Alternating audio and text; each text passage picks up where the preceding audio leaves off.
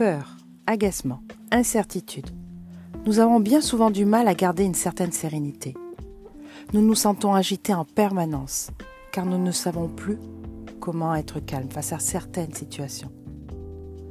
Or, dans ces moments d'agitation, quand nous sommes pris dans un cercle infernal, le seul moyen de s'en sortir, c'est de se poser quelques secondes.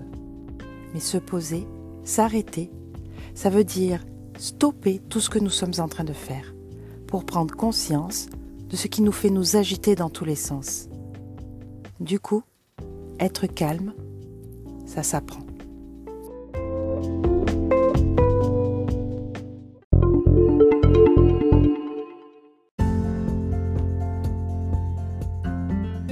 Bonjour à vous et bienvenue dans le podcast de Cœur à Plume.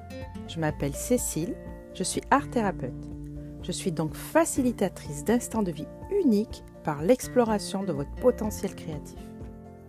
Ma mission est donc de vous guider dans votre monde intérieur grâce à l'art plastique, la musique, l'écriture, le théâtre, la danse, sans qu'aucun talent ne soit nécessaire, sans jugement et en toute bienveillance, afin de vider ce qui vous encombre, de reprendre contact avec l'instant présent et votre créativité, de favoriser de nouvelles perceptions et de développer une réflexion plus large pour vivre plus en conscience avec plus d'amour et d'harmonie. Et si cet épisode vous plaît et qu'il vous semble pouvoir être utile à d'autres personnes, n'hésitez pas à le partager. Je vous invite aussi à le commenter et à vous abonner.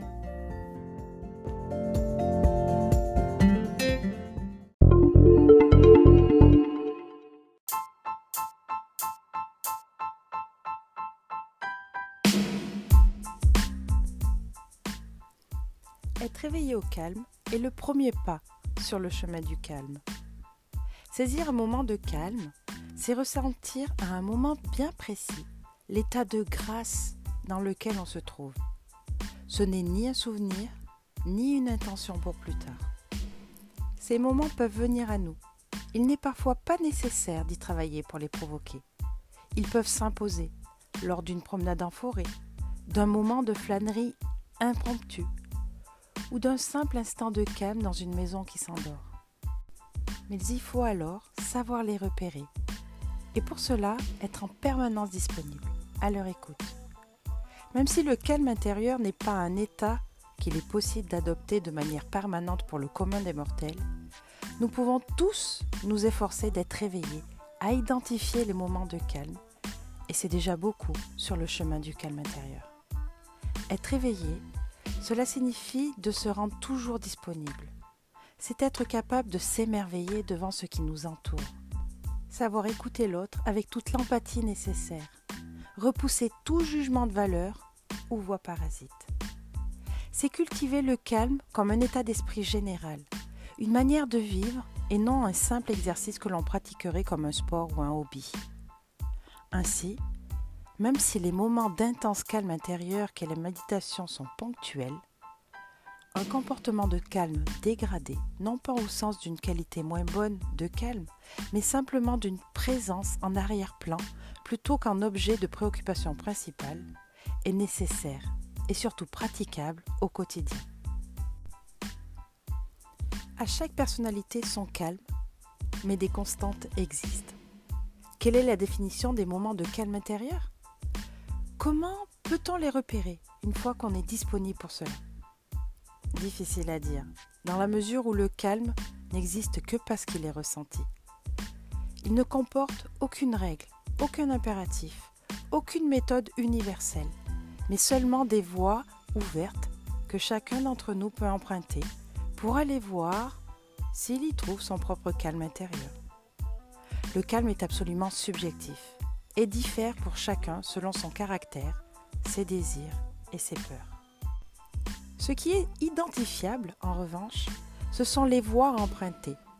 À quel moment nos voies parasites se testent-elles Y a-t-il des constantes?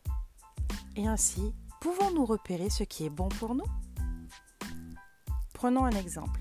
Quelqu'un de très angoissé par son travail, qui n'en dort plus, y pense en permanence, tente d'anticiper et de résoudre mentalement tous les problèmes potentiels.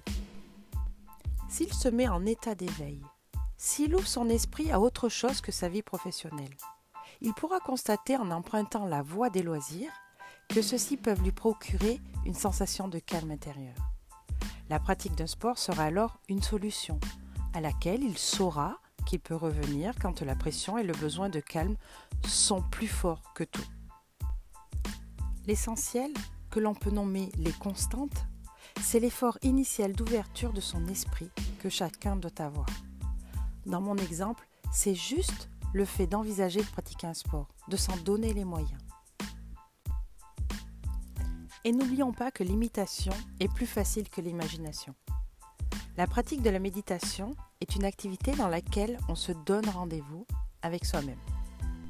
En se retrouvant fréquemment en état disponible pour le calme, état d'éveil, il est plus facile de reproduire les conditions et les signes du calme intérieur. Imiter ce que l'on connaît est toujours plus évident que de devoir recréer en partant de rien à chaque fois l'impression de calme. Cela demande un effort moindre et laisse toute notre énergie vitale disponible pour l'écoute, la contemplation, pour être simplement au monde. Comme dans notre vie physiologique ou la conduite d'un véhicule, les réflexes sont essentiels. Il s'agit de respirer, de se protéger du coup qui arrive ou bien de freiner face au danger. Cela s'apprend par la répétition. Comme les religieux répètent inlassablement leurs prières ou mantras, il faut apprendre à mettre son esprit en état d'ouverture, de pilote automatique. Ainsi, le chemin psychique de nombreuses fois parcouru sera plus facile à reconnaître que s'il faut le retrouver à chaque fois sur notre carte personnelle. Enfin, parvenir à l'imitation des circonstances du calme par réflexe aide à trouver l'authentique calme intérieur. En se mettant en condition, même de manière artificielle, on finit par atteindre l'apaisement profond. Notre environnement finit par donner sa forme à notre psychisme, à le conditionner.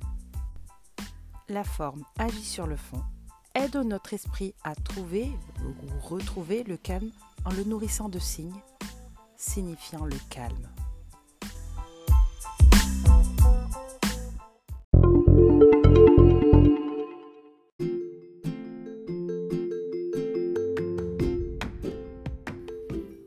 Pour saisir chaque moment de calme intérieur qui s'offre à toi, il faut être disponible en permanence.